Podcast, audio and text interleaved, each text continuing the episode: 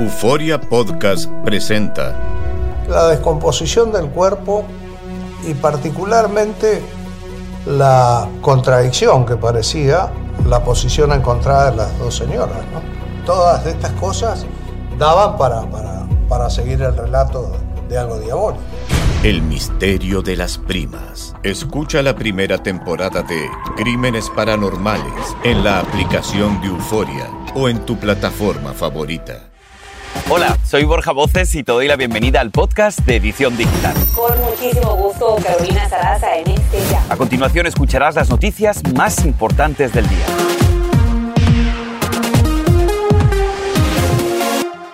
En menos de una semana, escuche bien, se está reportando el quinto ataque a un vendedor ambulante hispano en las calles de California. Y evidentemente, como usted podrá comprobar, estamos preocupados porque estas historias afectan a nuestra comunidad. Tanto la policía, los vendedores y nosotros queremos entender qué está pasando y nos conectamos con Edín Enamorado, un hispano que está luchando para que estas personas puedan trabajar en paz. Señor Edín, bienvenido a la edición digital. Es una tragedia que en menos de una semana se reportan ya cinco incidentes violentos contra vendedores ambulantes hispanos. ¿Qué cree usted que está pasando? Pues ahorita es, muy complejo la, razón, pero yo creo que es, tiene que ver mucho con la economía y también con el racismo. Creo que son las dos razones número una para mí. ¿Quién les da seguridad a estas personas considerando que, que sus ventas semanales no son muy altas para ganar mucho dinero?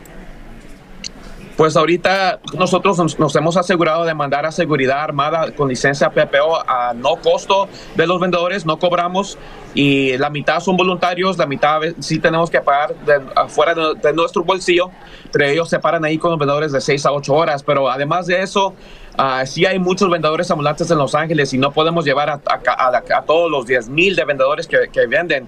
Entonces por eso ahorita pedimos que la comunidad se una y que pues se protejan a los vendedores. Totalmente de acuerdo, son personas que dependen de lo que venden todos los días, posiblemente para llevar comida a su mesa al día siguiente. ¿Qué pasa cuando una de estas familias es víctima de estos robos al otro día, independientemente de si están tan afectados eh, emocionalmente, otra vez tienen que volver a salir posiblemente a la misma esquina a vender? Los vendedores, los trabajadores van a poder, aunque sea tomarse, aunque sea un, un día o dos días de descanso para procesar eh, los eventos traumáticos que ellos pasaron, porque los vendedores ambulantes no tienen días pagados cuando están enfermos, entonces por eso estamos ahí para ayudarlos, pero es feo que a veces ellos no tienen otra opción pero regresar a trabajar. Ahora, ¿qué mensaje le manda usted como activista a tantas personas, a esas 10 mil personas que dependen todos los días de su ingreso básico en un carrito de comida? Que estén vigilantes este verano y que documenten todo. Si alguien miran a alguien sospechoso o alguien está agrediendo, graben, graben, graben. Edín enamorado, qué bueno que se conecta con la edición digital y ojalá que esto cambie próximamente. Muchísimas gracias.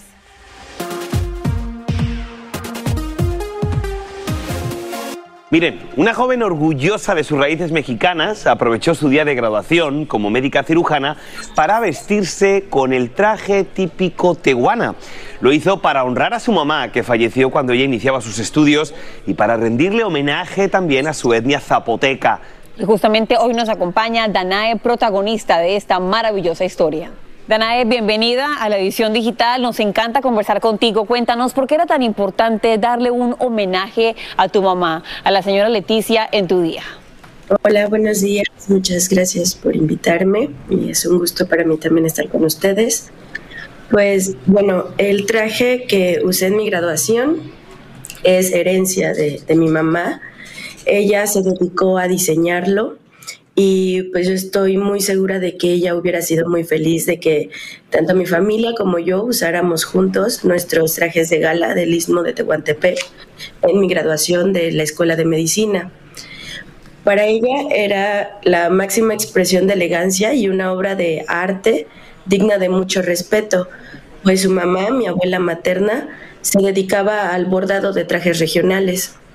Entonces este amor y orgullo se transmitió desde mi mamá y sus hermanos a mis primos, a mi hermano y a mí desde pequeños. Así que nuestras costumbres y tradiciones siempre me parecieron demasiado admirables, maravillosas y un tesoro por el cual sentirme dichosa y agradecida todos los días. Realmente un tesoro. Y déjame te pregunto algo, porque tu mamá desafortunadamente falleció cuando apenas comenzabas tus estudios. Al ver que ya terminaste y que te pusiste ese traje que ella diseñó, cuando te viste al espejo, ¿qué pensaste inmediatamente cuando ya estabas lista para irte a graduar? Pues sentí que ella me abrazaba en todo momento. La sentía parte de mí. Bueno, todos los días la siento, pero justo en ese día sentí su compañía y su amor. Pues Danae, felicidades por haber mantenido esa tradición cultural mexicana de tu familia el día de tu graduación. Ahora, doctora, muchísimas gracias. Muchas gracias. Qué bonita historia, Dana, y qué importante es sentirnos orgullosos de nuestras raíces. Maravilloso ejemplo. Miren, gran expectativa. La compañía Apple da a conocer los últimos dispositivos que muchos ya queremos de regalo. Carolina, mi cumpleaños es el 2 de agosto. Sus muy esperados cascos y lentes de realidad virtual. Y es que después de años de especulaciones, se anticipa que hoy el presidente de la compañía, el señor Tim Cook, finalmente anuncie su lanzamiento. Muchas de las expectativas también también giran alrededor del precio de venta, que se ha comenzado, escuche bien, podría alcanzar hasta los 3 mil dólares. Carolina empieza a ahorrar. Empiezo a ahorrar porque el año pasado ya te los regalé, mi querido Borja. Además, también eso está trending. Les contamos que la Agencia Espacial Europea hizo lo que sería el primer streaming o transmisión en directo desde Marte. Y esto fue porque publicó imágenes del planeta cada 50 segundos, transmitidas directamente en YouTube por aproximadamente una hora, sin tardar los tres minutos o más que tardamos normalmente en ver el planeta a simple vista cuando rebota en él la luz solar. Increíble.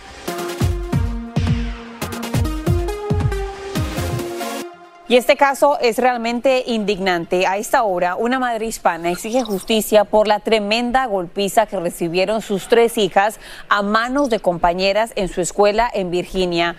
Ahí ven ustedes lo que pasó en ese colegio. El terrible hecho quedó captado en cámara y habrían sido golpeadas como parte de una tendencia en redes sociales para conseguir likes o me gusta y la escuela lo único que me dice es que no puedo ponerle cargo a todas ellas, solo a la que la golpeó. Y yo creo que no es justo, porque todas tienen que pagar y todas tendrían que tener cargo. Ningún padre de familia quisiera ver esas imágenes. La madre también alega que una de sus hijas está sufriendo de ansiedad y miedo de ir a la escuela y es de, es de imaginarse, Borja. Y no vamos a abandonar lamentablemente el tema del hostigamiento en las escuelas, porque miren, el sufrimiento del niño y Yescas no habría sido de horas, ni de días, ni de semanas. Estamos hablando, Carito Familia, que fueron varios meses durante los cuales este menor lloraba por el persistente bullying en su escuela en Hill, Nueva York. Al niño le criticaban su apariencia física, su ropa, sus zapatos y esto terminó cuando Jean Lucas no aguantó más y hace exactamente una semana este niño que ven en pantalla de apenas 10 años decidió quitarse la vida. Ante esta tragedia la escuela dijo estar enfocada en ayudar a aliviar el dolor de la comunidad. Nos conectamos en este momento con Cristian Illescas, el padre del niño Jan Lucas, y con Elena Walker, activista que está ayudando a esta familia. A ambos, eh, bienvenidos, señor Cristian. Eh, esto pasó hace aproximadamente una semana. Un hombre muy valiente de aparecer en televisión, pero lo hace por ese niño que tiene puesto en su camiseta. ¿Qué ha pasado en esa última semana? ¿Usted ha pedido respuestas de parte de la escuela y qué le han dicho? Desde los últimos seis meses no he tenido ninguna respuesta y ninguna llamada de ellos, absolutamente nada de ellos. Las puertas de las escuelas del distrito escolar están cerradas. Solamente que el superintendente de la escuela ha puesto unas ah, placas en inglés y en español para los padres de la escuela. El conjunto de la administración de la escuela eh, se está formando a las 7 de la noche y nosotros vamos ha pasado una semana, seguramente usted todavía ni siquiera puede comprender lo que ocurrió porque perder un hijo debe ser algo, algo terrible. Cuando usted se da cuenta que tiene en su camiseta la foto de su niño de 10 años, un niño que estaba hasta hace un tiempo lleno, lleno de vida, como papá, ¿cómo se siente de ver que, que este flagelo del bullying continúa ocurriendo en las escuelas y no pasa nada? Voy a resumir que mi vida, mi vida en este momento, mi vida está acabada, es completamente está acabada, pero si algo alguna pequeña esperanza me da es que he recibido cientos de mensajes de la misma escuela que, que están niños en, en la misma situación con mi hijo y queremos intentar hacer un cambio, pero realmente un cambio que la gente les escuche a los niños en las escuelas, porque en las escuelas no tienen quien les escuche y nadie les ayuda a los niños, en las, especialmente en la escuela que estaba mi hijo. Nadie les hace caso, nadie les escucha, no hacen absolutamente nada en esa escuela. ¿Qué tan afectado estaba su niño? Hemos escuchado eh, parte de algunas entrevistas suyas donde dice que le decían que se burlaban de su ropa, de sus zapatitos, que le decía incluso que era feo cuando era un niño bellísimo. ¿Qué cree usted que llevó a su niño a quitarse la vida? Y esa semana una niña le dijo que esos zapatos son regalados de los hospitales y le empezó a decir cosas horribles. Mi hijo le jaló la cabellera por defenderse y le suspendieron a él, le suspendieron de la escuela y eso pienso que fue lo que a él como que fue, dijo como que no más, porque le suspendieron a él de la escuela y no a los demás niños. Gracias por estar y por confiar en la edición digital. Que tengan un buen día en lo que cabe. Muchas gracias. Muchísimas gracias. Gracias. Este es el podcast de Edición Digital, con noticias sobre política, inmigración, dinero, salud y mucho más.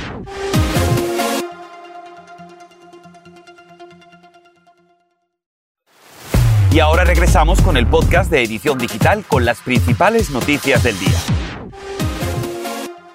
Hablando de mejores noticias, es un gran avance médico. Una prueba de sangre arrojó importantes avances al detectar de forma temprana la presencia de por lo menos 50 tipos de cáncer. Investigadores de Reino Unido detallan que unos 5 mil pacientes fueron sometidos al test de Gallery. Incluso la prueba encontró la zona donde se encuentra un posible tumor. Algo increíble, Borja. Mientras tanto, y esto es bien curioso, hay escasez de dos medicamentos importantísimos que son utilizados en el tratamiento contra el cáncer y obviamente esta escasez está preocupando y mucho a los expertos y por supuesto a miles de pacientes. Andrea León nos tiene los detalles. Vamos contigo, Andrea.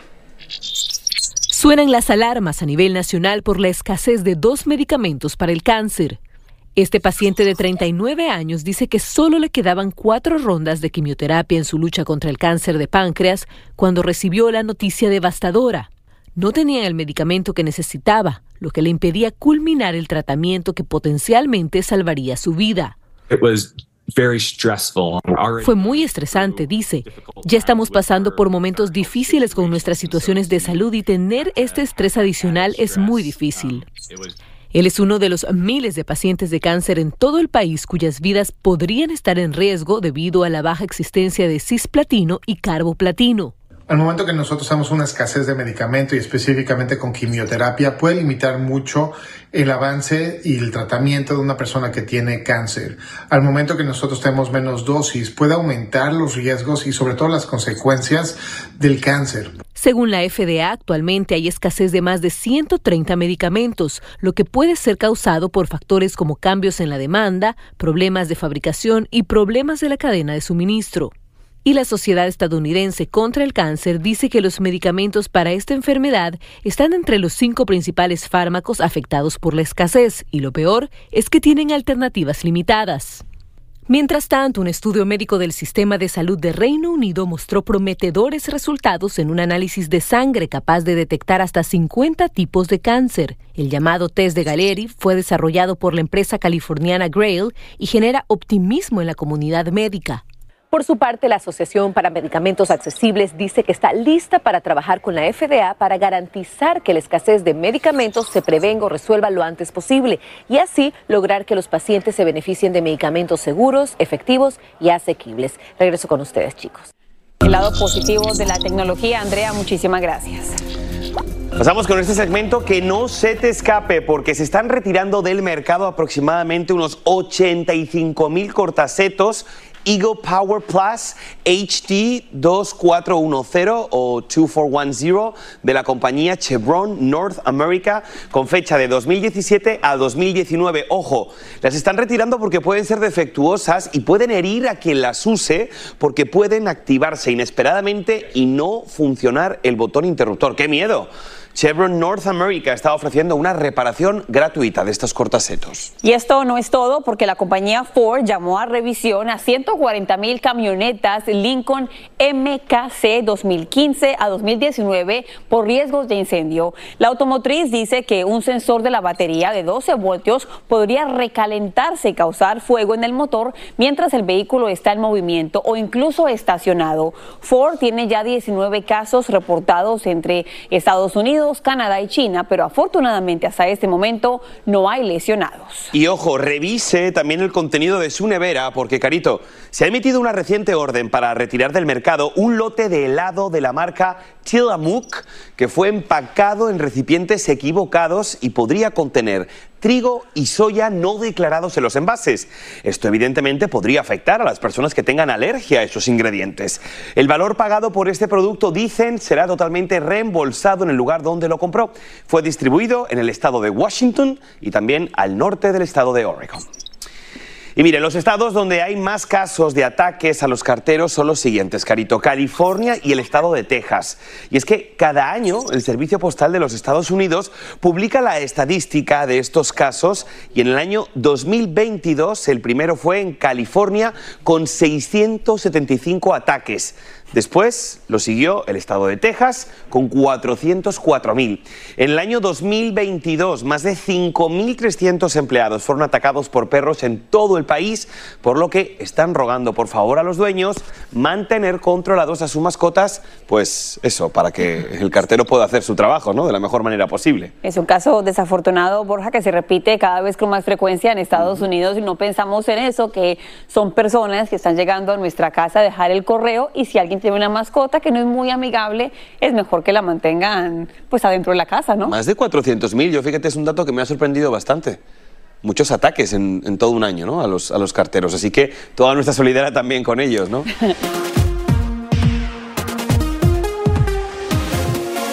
En tanto, la lactancia materna y por cuánto tiempo fue recibida por un bebé estaría vinculado al rendimiento académico durante la adolescencia, según indica un estudio publicado por una revista científica. El estudio le dio seguimiento a por lo menos 5.000 niños ingleses durante aproximadamente dos décadas. Los que recibieron leche materna tenían un 39% más posibilidades de destacarse en materias como inglés y matemáticas. Y cambiando de tema, ya les informamos que la compañía Grail dijo que aproximadamente unos 408 pacientes que pagaron, escuche esto, casi mil dólares por la prueba Gallery para detectar el cáncer, ¿Qué creen? Les informaron por error que posiblemente lo padecían. Vamos, el colmo. Grail, a su vez, culpó a su proveedor de un problema de software y que a muchos de los afectados aún no les habían extraído sangre. La compañía se comunicó rápidamente con los pacientes en un comunicado y expresó lo siguiente. Su proveedor envió cientos de cartas con resultados incorrectos de las pruebas por un problema de configuración del software que ya se resolvió. Así que ya lo saben. Outro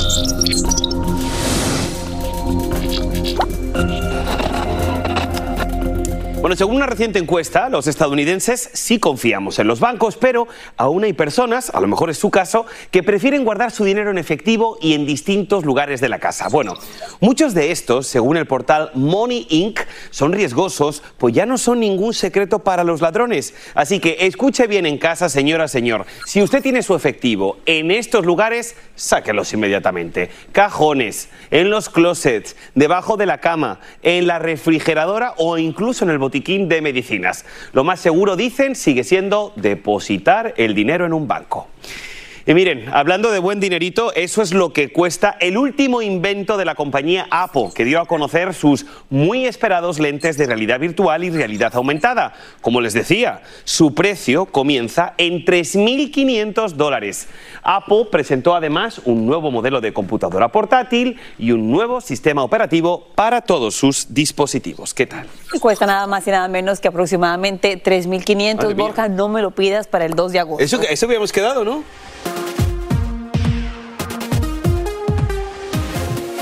Andrea León ha visitado una tradicional churrería en la ciudad de Miami, donde, ojo, han llegado incluso varias celebridades. Vamos a ver cómo le fue. Hay dos versiones sobre el origen de los churros. La primera cuenta que los portugueses llevaron la receta desde China basándose en un platillo muy similar. La segunda dice que los pastores españoles, al no tener horno, decidieron hacer pan frito. Sea cual sea su origen, los churros se han vuelto populares en todo el mundo y en lugares como San Ginés de Miami Beach se venden como pan caliente. San Ginés nace en 1894 en el centro de Madrid y bueno, a partir de ahí es historia prácticamente, casi 130 años y es un local que está abierto 24 horas al día y bueno, ha tenido un éxito ni qué decir. ¿Cómo comienza todo, Ricardo? Bueno, comienza desde la cocina. En la cocina preparamos la masa y cuando se cocina la masa la ponemos acá y aquí hacemos los churros. Muy importante tener la temperatura sobre los 220 grados, quitarle el aire a la churrera y empezamos. ¿Cuántas veces al día haces esto aproximadamente? Unas 40 veces. y ahora viene la parte más importante. Pescar el churro. Y listo. A comer. bueno, y si bien hay bastantes variedades, como por ejemplo dulce de leche, azúcar y canela, sin duda la tradicional y la que más se vende es esta, la de chocolate. En Miami Beach, Florida, Andrea León, Univisión. Bueno, Andreita, ¿por qué? Porque está embarazada, se los puede comer todos. Qué ricos, de verdad que la chocolatería San Ginés es uno de los lugares más típicos de Madrid, de mi ciudad, y qué bueno que hayan abierto una sede en Miami donde ya, como has visto, ya muchos artistas no se pierden la oportunidad de comerse un buen churro, así que hoy puede ser un buen día para visitarles. Bueno, sería buenísimo, Borja, cuando vayas, traes y compartes. Y así termina el episodio de hoy del podcast de Edición Digital. Síguenos en las redes sociales de Noticiero Univisión Edición Digital y déjanos tus comentarios. Como siempre, muchas gracias por escucharnos.